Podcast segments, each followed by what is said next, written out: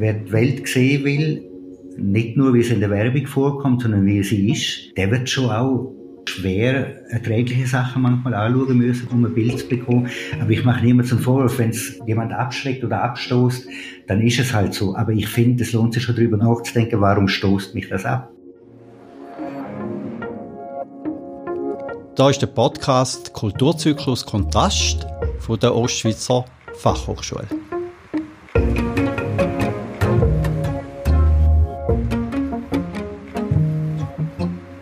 Podcast ins Leben gerufen, um über die Felder von Behinderung und Kunst zu reden. Wir haben verschiedene Menschen eingeladen, um mit ihnen über das künstlerische Werk wie auch über die Herausforderung vom künstlerischen Wirken zu reden.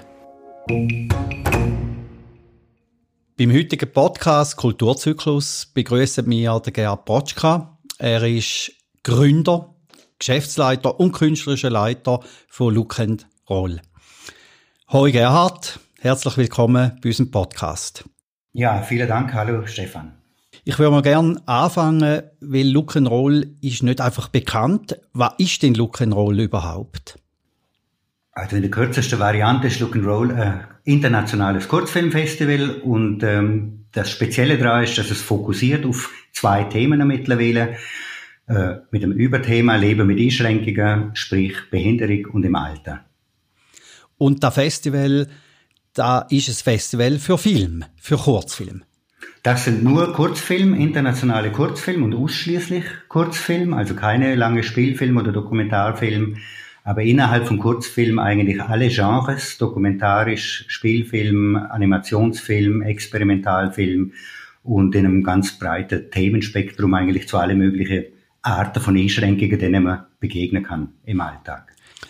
Jetzt weiß man, dass ihr vor allem in kleineren Kino sind, in Independence-Kino. Was ist der Grund, wieso ihr solche Kino bevorzugt? Das hat äh, nicht unmittelbar was mit Bevorzugen zu tun. Das eine ist, dass wir große Kinos nicht füllen. Das Interesse ist nicht da, eindeutig. Auch nicht von der Kinoseite, muss man ganz klar so sagen. Die meisten Zuschauer, die wir jemals in der Schweiz hatten, das sind 3000 beim Open Air Festival. Da sind wir aber eingeladen gewesen, weil wir geschaut haben, dass das Open Air Festival barrierefrei wird und sozusagen hat es als Draufgabe dann ein Programm von Look and Roll gegeben. Aber ansonsten im normalen Kinobetrieb ähm, ist das ist bei uns die Obergrenze 150, 200 Leute. Die ganz große Säle füllen wir nicht. Und wenn wir 150, 200 Leute haben, dann muss schon ein sehr, sehr guter lokaler Veranstaltungspartner da sein, der die Werbung macht, äh, dass die Leute überhaupt kommen. Und das Zweite ist, das muss ich vielleicht auch dazu sagen, die großen Kinos, die haben zwar alle auch aus Grund, aufgrund von Auflagen ein oder zwei Rollstuhlplätze, aber es ist so, dass wir halt oft viel mehr Leute haben, die im Rollstuhl sind und dann immer das Problem in den großen Kino, die offiziell barrierefrei sind. Aber wenn mal drei Freunde im Rollstuhl ins Kino wollen, dann können sie das bei den allermeisten großen Kinos nicht machen. Jetzt hast du etwas vorweggenommen wo ich noch wirklich genauer drauf, drauf eingehe, nämlich, was ist der Grund, wieso die Resonanz der Zuschauer nicht so groß ist? Ist es Thema von diesen Kurzfilmen, also äh, Film, wo über Thema von Krankheit, Behinderung, äh, äh, auch Exklusion oder nicht dabei sein äh, im Zentrum hat, oder ist es tatsächlich das, dass die Kino die Strukturen nicht bietet, wo man muss bieten, damit Menschen mit Behinderung auch könnten die Film anschauen? Also ich, hab, ich sehe zwei Gründe. Das eine ist, wir haben oft Reaktionen von Leuten, die das erste Mal bei Look-and-Roll-Filmen sind und hinterher ganz erstaunt aus dem Kino kommen und sagen, das geht uns ja alle an. Aber im Alltag ist das natürlich nicht so. Die meisten Leute denken, das geht uns nicht an. Es gibt enorme Berührungsängste nach wie vor mit, äh, mit dem ganzen Thema. Auch mit dem Thema Alter drücken sich ja alle davor. Ähm, das ist sicher das eine, wo eine Rolle spielt. Und das zweite, wo eine Rolle spielt, ist, dass es wirklich, und da muss man halt schon der Filmbranche auch einen Vorwurf machen und der, wie soll ich sagen, der Szene ein bisschen so viel schlechtes Material oder so viel schlechte Film zum Thema Behinderung und Alter gibt und geht, immer noch, ähm, wo immer so ein auf wehleidig machen oder es ist doch alles gar nicht so schlimm oder alles kein Problem und ich im Gespräch mit Leuten, die mit der Szene eigentlich nichts zu tun haben, die sagen, wenn sie hören Film und Behinderung im Zusammenhang, dann kommt ihnen automatisch das Gähnen weil sie eigentlich genau wissen, was, äh, was auf sie zukommt und am Schluss kommt nur Spendenaufruf äh, und damit hat sich's. Und ich glaube, da hat, da hat, hat man sich wirklich viel kaputt gemacht, auch indem man sozusagen die Ansprüche ganz, ganz tief angesetzt hat und auch viele Leute, die eben sage ich jetzt klipp provokant, nicht wahnsinnig gute Filmemacher sind und nicht so guten Fuß auf den Boden bekommen im normalen, Anführungszeichen, Filmbusiness, dann gesagt haben, gut, jetzt machen wir was zum Thema Behinderung, da kann man auch im, bei sozialen Stiftungen noch Geld bekommen dafür und man merkt, dass manche Filme sehr deutlich an. Das ist klipp provokant ausgedrückt, aber äh, ich könnte da schon ähm, einen Haufen Beleg dafür bringen, dass, äh, dass da auch klar etwas dran ist. Mhm. Jetzt gibt es ja immer wieder im Mainstream auch Filme, wo Menschen mit Behinderung ins Zentrum setzen und einen riesigen Erfolg haben. Rain Man oder erst gerade kürzlich oder vor zwei, drei Jahren ziemlich beste Freunde. Hast du eine Auswirkung denn gespürt? Also so einen Mainstream-Erfolg und dann nachher für Look and Roll, wo man sagt, ja, wir könnten uns noch ein bisschen mehr beschäftigen über das Medium Film mit dieser Thematik? Nein, habe ich nicht gespürt. Es ist so, dass, ähm, dass ich glaube, die Mainstream-Filme, die halte ich für wichtig, aber jetzt gerade Beispiel Rain Man ist mir grad, kommt mir gerade in den Sinn, dass in, in einem Kurzfilm von uns, Perfectly Normal heißt der, der ist vor zwei oder drei Jahren gelaufen im Festival, ein autistisch veranlagter Mann sagt, äh, ich bin nicht Rain Man.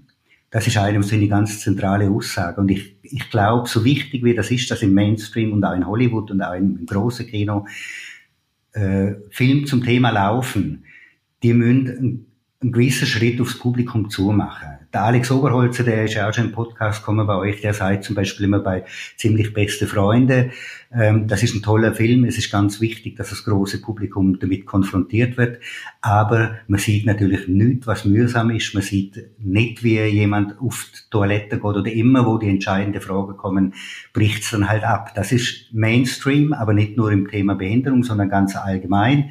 Da ist mehr der Unterhaltungsanteil wichtig, aber gleich ist es, sind die Filme ganz wichtig dafür, dass überhaupt mal sowas thematisiert wird und vor einem großen Publikum gezeigt wird.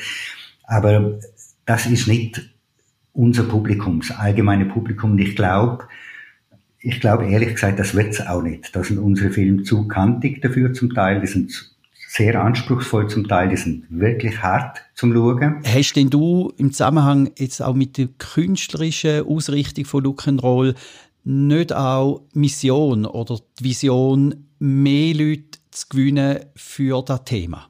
Ja, das ist natürlich schon so. Also man fragt sich das permanent, wenn man so etwas macht und wenn man beim am Recherchieren ist und an den Festivals ist und so eine Vorauswahl zusammenstellt. Das sind ja viele Filme, die einem da über den Bildschirm kommen. Ich glaube, das wichtigste Anliegen für mich sind eigentlich zwei Sachen, die intern sind, die auf uns bezogen sind, auf die Szene bezogen sind. Das eine ist, dass wir wirklich, wenn das gutes Lehrmaterial da ist, also wenn Leute ausgebildet werden äh, im Bereich Behinderung oder Alter, dass man da nicht immer ähm, Menschen mit Behinderung vor die Kurs holt oder an die Uni oder an die Hochschule holt und vor die Klasse stellt, weil viele davon, das ist meine Erfahrung, ich habe das jahrelang auch gemacht, wo ich in der Behindertenorganisation geschafft habe, viele davon fühlen sich immer so wirklich ausgestellt. Sie müssen immer wieder gehen und immer wieder erklären, ich bin blind, aber das Leben ist nicht so hart und so weiter. Und ich finde, im Film hat man so wie die Leinwand dazwischen, da weiß man explizit derjenige, wo sich da darstellt oder outet oder zeigt und über sich spricht, der weiß das, der macht das bewusst. Das ist das eine. Das zweite große Anliegen ist, dass man, dass man, wie soll ich sagen, der Fachwelt ein möglichst breites Spektrum auch vorstellt. Dass man halt wirklich alles bedient und manchmal auch Filme, wo jetzt technisch nicht so gut sind, akzeptiert.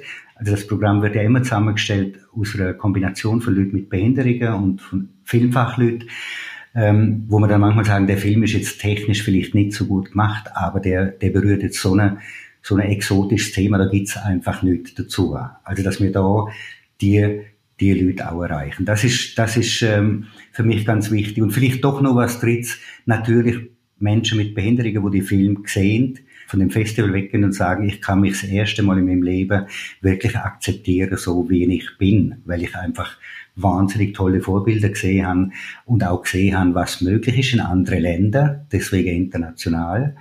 weil man in anderen Ländern einfach viel weiter ist wie in der Schweiz oder in Deutschland auch, ähm, was Akzeptanz angeht, was Selbstbewusstsein angeht. Also wenn ich nach England schaue, nach Skandinavien, in die Vereinigten Staaten, ich teile da ja das Vergnügen gehabt, mit dir schon zwei Anlässe äh, mit uns zu machen möchte aber trotzdem nochmal zwei so ganz kritische Momente aufnehmen, wo ich auch aus den Gesprächen nach einem solchen Filmabend äh, erlebt habe oder mitbekommen habe. Das eine ist so das Reduzieren in diesen Film Behinderung als Problem oder als etwas, wo sehr exotisch ist oder etwas sehr Spezielles ist.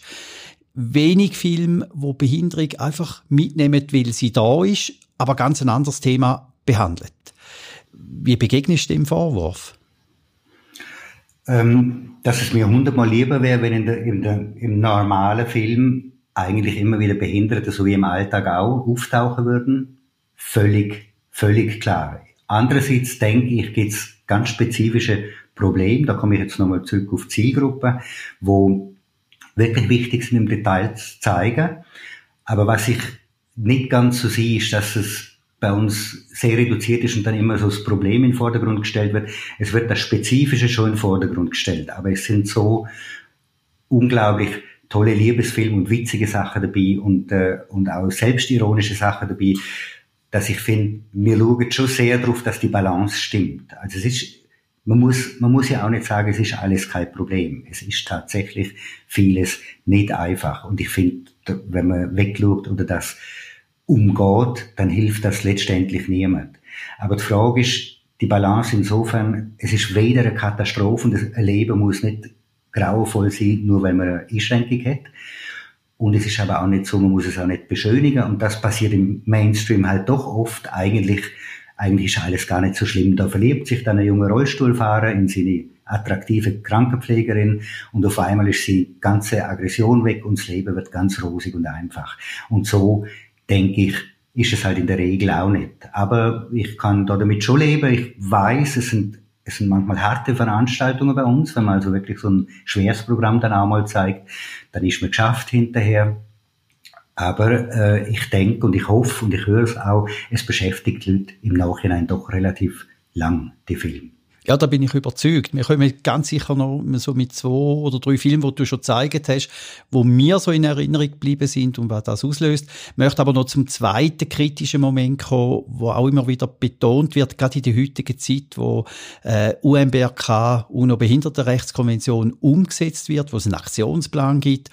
Braucht es denn wirklich noch ein separates Festival für Filme, wo Thema Behinderung transportiert. Kann man da nicht in einem übergeordneten Festival äh, einfach integrieren als Bestandteil von einem ganz normalen Festival? Das eine ist, dass es ja nicht so ist, dass an den normalen Festivals keine Filme zum Thema Behinderung laufen. Ich Krakau, ein sehr großes polnisches Filmfestival mit einem internationalen Renommee. 24 Preise werden vergeben, 18 von diesen Preisen sind vergeben worden an Filme, wo Alter oder Behinderung im Mittelpunkt gestanden ist. Also es ist nicht so, dass das Thema nicht ankommt bei den Festivals. Im Kino ist es nochmal was anderes und das ist für mich eine große Frage. Warum sieht man es an den Festivals und die prämierten Filme schaffen das nicht in Kinos? Zumindest nicht bei uns in der Schweiz oder in deutschsprachigen Raum.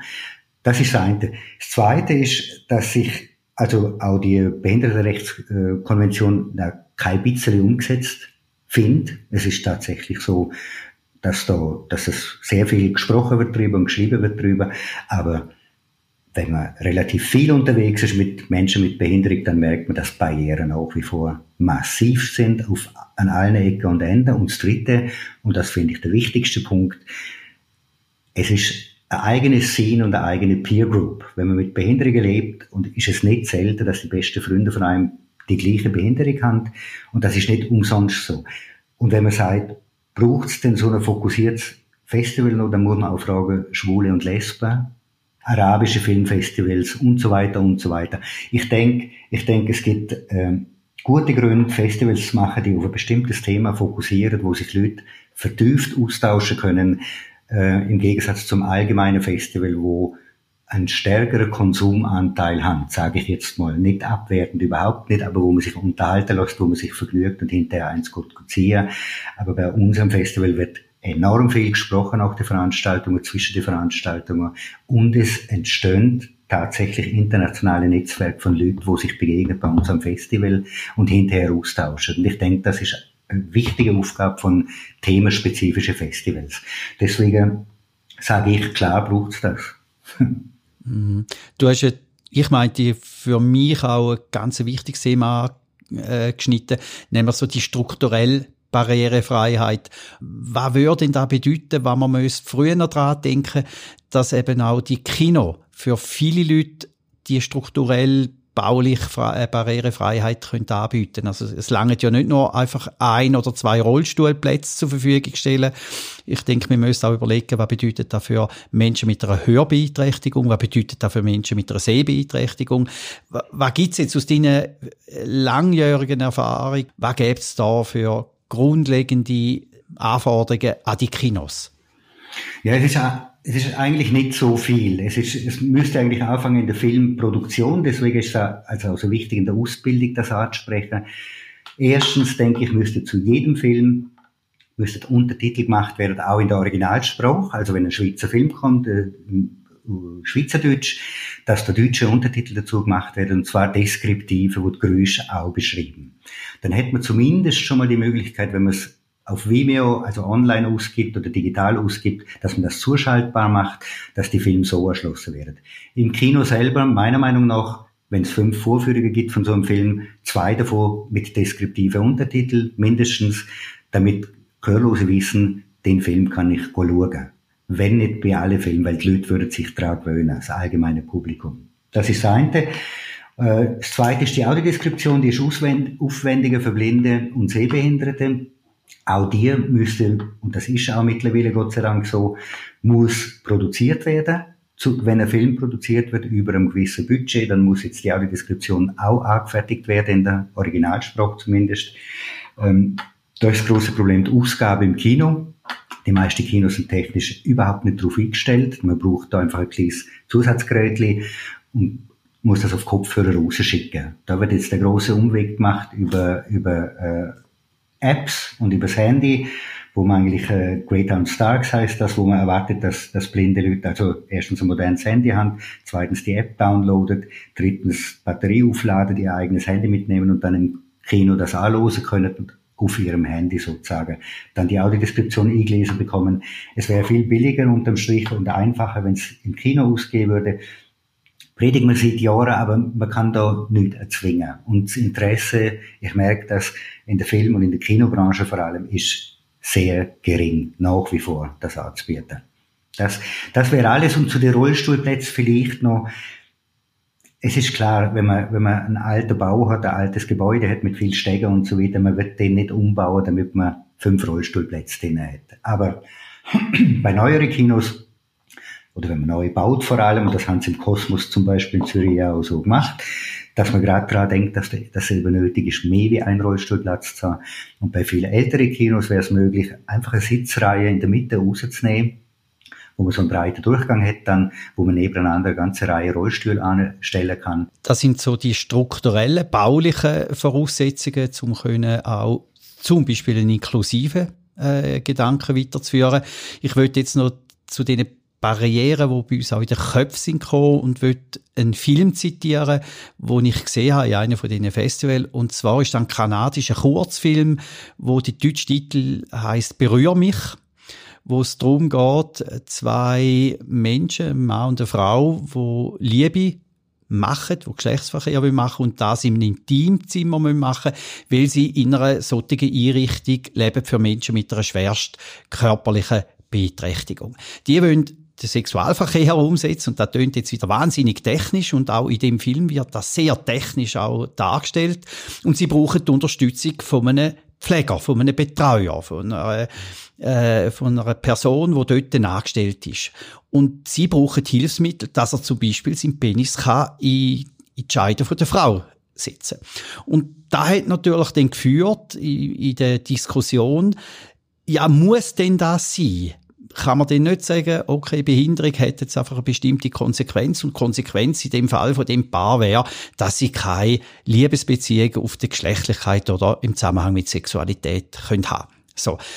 Und jetzt kommt meine Frage, setzt du mit solchen provokativen Filmen auch ein Stück weit daran an, dass es da vielleicht eine andere Form von Verständnis gibt? Oder eben gerade mit diesen Provokationen ein Stück weit Barrieren, die wir im Kopf haben, müssen überprüfen also ich muss da zuerst nochmal dazu sagen, ich wähle das Programm nicht allein aus. Das ist, das ist, das entsteht ja mit einer Programmkommission, das sind immer fünf bis sechs Leute.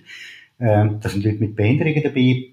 Und ich mag mich erinnern, Prends moi heißt der Film, Nimm mich, ähm, der kanadische, dass äh, alle durch die Bank begeistert gewesen von dem Film. Nicht, weil man einen Skandal wollte, sondern weil, weil man, also eine Aussage war zum Beispiel, das hat dann auch die Hauptdarstellerin, die war zu Gast am Festival bei uns, hat dann gesagt, sie hat so satt, immer die perfekte Körper zu sehen. Das stimmt, das hat doch mit der Realität überhaupt nichts zu tun. Sexszenen sind immer absolut perfekte Gestalter und so weiter. Das ist das eine. Und das zweite ist, ähm, wir können schon lange darüber reden, wer jetzt einen Anspruch hat auf Sexualität und wer nicht, aber es geht uns eigentlich gar nicht an. Und, und das Bedürfnis ist natürlich bei Menschen auch mit schweren Behinderungen unterschiedlich stark da. Manche werden vermutlich sagen, ja, ich brauche das ja auch gar nicht oder so und sind, sind zufrieden damit, wie auch manche Menschen, die nicht behindert sind, äh, asexuell sind oder keine Bedürfnisse haben oder wenig haben.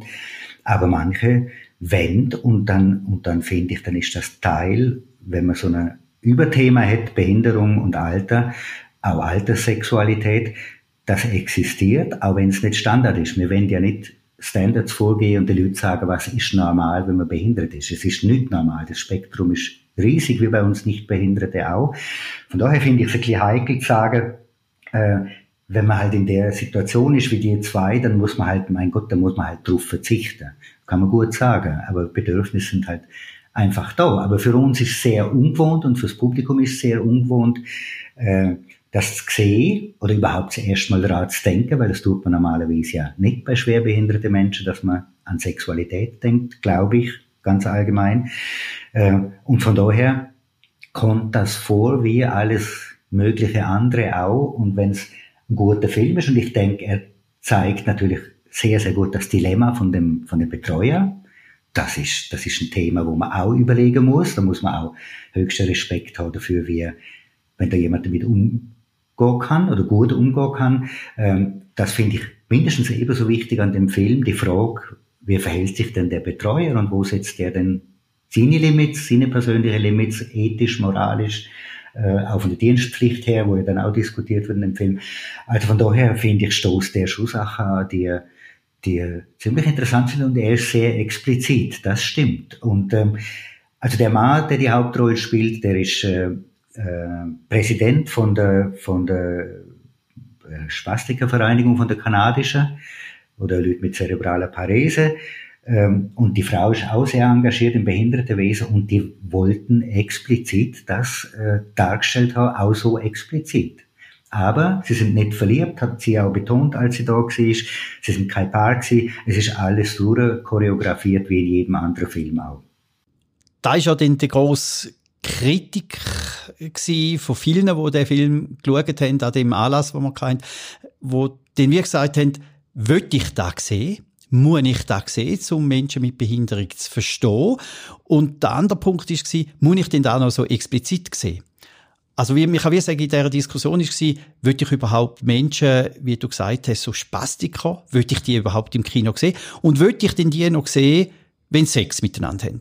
Ich finde, ich finde wirklich nicht, äh, wie soll ich sagen, eine beunruhigende Aussage, würde ich das überhaupt sehen, solche Menschen, und dann auch noch, wenn die Sex machen miteinander. Ich denke, wer die Welt sehen will, nicht nur, wie es in der Werbung vorkommt, sondern wie sie ist, äh, der wird schon auch unangenehme oder schwer äh, erträgliche Sachen manchmal anschauen müssen, um ein Bild zu bekommen. Aber ich mache niemand zum Vorwurf, wenn es jemand abschreckt oder abstoßt, dann ist es halt so. Aber ich finde, es lohnt sich schon darüber nach, nachzudenken, warum stoßt mich das ab? Weil ähm, es, also ich sehe viele Sachen in der Werbung, die stoßen mich ab, kann ich wirklich ganz ehrlich sagen, weil sie so, so grenzenlos dumm sind. Da fragt auch niemand danach, da käme ich auch nicht auf den Gedanken zu sagen, man verbietet das. Aber gut, wenn man im Kino sitzt, ist man ein bisschen verdonnert dazu, das anzuschauen, was jetzt so läuft. Ähm, aber ich muss nochmal betonen, ich suche nicht oder wir suchen nicht spezifische Provokation und wir wollen eigentlich auch nicht im Wesentlichen erzieherisch tätig sein, sondern wir wollen das Spektrum auf den Tisch legen, wo Leute auf verschiedenen Levels und zu verschiedenen Themen Sachen sehen, wo sie sonst wahrscheinlich nicht sehen oder sehr selten sehen und die so gut gezeigt werden, dass man sie nicht gerade wieder vergisst, sondern dass sie einen anregen. Und das kann natürlich, also so, was einen aufregt, regt dann aus irgendwelchen Gründen auf. Und, und wenn das nicht beleidigend ist oder respektlos gemacht ist, dann finde ich, dann ist das erstmal noch nicht nur schlecht. Ich glaube, da sind wir uns einig. Lass uns doch noch einen Blick noch in die Zukunft werfen. In dem Jahr 2020 ist fast keine Veranstaltung gewesen, Rock'n'Roll unterwegs, ist, glaube fast nicht stattgefunden. Jetzt schaue ich ins 21 raus und weißt du schon Termine, wo man Rock'n'Roll sehen kann? gibt schon, wo man kann sagen, oh, jetzt bin ich gespannt, ich würde gerne mal so einen Abend erleben, ich würde da hin und her zwischen sehr harten Filmen oder sehr auch, auch greifenden, ergreifenden Filmen oder lustigen Filmen äh, sehen. Gibt es irgendwo schon einen Zeitpunkt, wo man euch erleben kann? Also, wenn, wenn alles gut läuft, dann kann man Ende Januar haben wir zwei Veranstaltungen, eine in Bruck und eine in Frick, wo wir Programm zeigen mit ändere Klima im Schwerpunkt Alter. Diesmal, dann haben wir im Mai eine, wo terminiert ist und alles andere ist im Moment völlig offen. Und wir wissen alle, dass es absolut schwierig ist, im Moment irgendwas zu machen. Wir haben ein riesen Glück gehabt, dass wir das Festival im September haben machen können, dass wir in dem Zeitfenster gewesen sind. Es hat noch eine Veranstaltung in Aarau gegeben und der Rest ist einfach völlig offen im Moment. Mhm. Es kann, man kann es einfach nicht äh, sagen. Wir sind kurz vor Weihnachten, wo wir den Podcast mit dir aufnehmen. Hast du noch einen Wunsch für Rock'n'Roll? Hast du noch einen Wunsch für die Menschen, wo du auch dieses ganze Engagement zur Verfügung stellst? Gibt es irgendetwas, was du dir wünschst? Ja, ich wünsche ich wünsche eigentlich, dass die Leute ruhig bleiben und überlegen, ähm, es ist wirklich nicht schöne Zeit, äh, aber dass wir uns bewusst werden, die Entbehrungen, die wir zu tragen haben im Moment, auch wenn die neue Jahre gehen, vergleichsweise mit dem, wie Millionen von anderen Leuten leben, ist das nicht so viel und äh, es ist blöd und es ist ärgerlich und es regt mich wahnsinnig auf. Aber ich wünsche alle, dass sie die Kraft haben, dass sie einfach jetzt die ruhige Zeiten, wo auch sehr zurückgezogen sind, irgendwie nutzen können, um viel nachzudenken, viel ruhig zu sein und sich um die nächsten Leute zu kümmern. Danke vielmals, Gerhard Protschka, dass du Gast bist bei uns im Podcast Kulturzyklus. Wenn ihr, wo uns zugelassen habt, wo findet ihr mal das spannend oder da hätte ich noch eine Anregung, wir nehmen das gerne entgegen auf kulturzyklus.ost.ch. Danke vielmals, dass ihr uns zugelassen habt. Eine gute Zeit und bleibt gesund.